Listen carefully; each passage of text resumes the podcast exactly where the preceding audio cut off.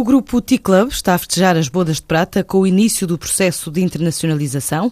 Este grupo que detém espaços emblemáticos como a Trigonometria na Quinta do Lago ou o restaurante da Torre Vasco da Gama, decidiu assinalar os 25 anos com uma saída da marca para o exterior, assessorando projetos em Angola, Marrocos e Brasil. A quebra no mercado interno aliada a regras de concorrência diferentes para outros espaços do mesmo tipo, mas sazonais, também ajudou e agora propostas em estudo não faltam, desde a América ao Dubai. Mas José Manuel Trigo, presidente presidente executivo do Grupo T, explica quais os planos e as prioridades. Neste momento está em planos de assessoria, por exemplo, com o Grupo San Reis, eh, onde abriu um Switch, que é uma espécie de um supper club, que é um restaurante-bar em Luanda. Temos projetos para Marrocos, temos projetos para São Paulo. E, e abrimos já em Luanda uma, o Switch Supper Club. Em São Paulo eh, estamos com um projeto de aquisição de um espaço em São Paulo e em Marrocos também numa aquisição de um, até num hotel, não é? Numa perspectiva de hotelaria, mas com o Supper Club e a nossa empresa assessorando esses projetos, não é? São investimentos avultados, é evidente que a nossa assessoria eh, recebe um FII por essas assessorias, não é? Mas agora posso lhe dizer que, por exemplo, em Luanda estamos a falar de valores bastante avultados de faturações, não é? Estamos a falar entre meio milhão e um milhão de dólares por mês. Por conseguinte, a perspectiva internacional de abrir outros espaços é, é, muito grande.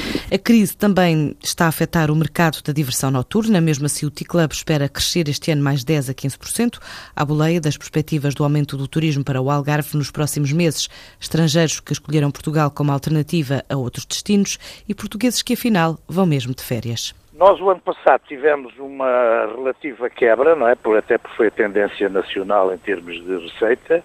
Andámos numa faturação uh, entre os 500 e 1 milhão. Estamos a falar de verão, não é? Não estamos a falar de faturação anual. Por sua vez, este ano, vamos perspectivar aqui talvez um aumento não muito substancial, porque o mercado não está propício para isso, mas que esperamos que com o aumento também da atividade turística para este ano, que se perspectiva para o Algarve, devido ao turismo internacional ter aqui alguma subida em função das crises nos outros destinos, como o Egito e outros, não é? E por outro lado, o mercado nacional também se perspectiva, pelo menos em termos de reservas hoteleira, do que se tem sondado o mercado, uma melhoria em relação ao, ao ano passado. Estima-se talvez 10%, 15% de aumento. Depois de uma quebra de atividade no último verão, na ordem dos 500 a 1 milhão de euros, o Grupo T-Club espera voltar a crescer este ano, quer no mercado interno, quer já no mercado externo. A Sumol Compal já tem luz verde do governo angolano para avançar com a construção de uma fábrica na província do Kwanza Norte, um projeto avaliado em 22 milhões de euros. O decreto-lei presidencial 109 de 2013, publicado em Diário da República de Angola, no dia 28 de junho, aprova o projeto de investimento privado sob regime contratual. O objetivo é construir e explorar uma fábrica de enchimento de sumos, néctares e refrigerantes em Tetra Pak e latas também, incluindo a distribuição e comercialização. A Blue Clinical inaugura hoje no Hospital da Prelada do Porto uma unidade de ensaios clínicos de fase 1. É a primeira em Portugal certificada para realizar testes em seres humanos.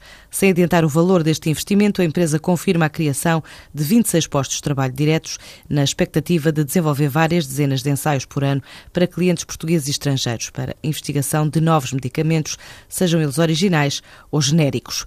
A Blue Clinical é uma empresa participada da Blue Pharma, com sede em Coimbra.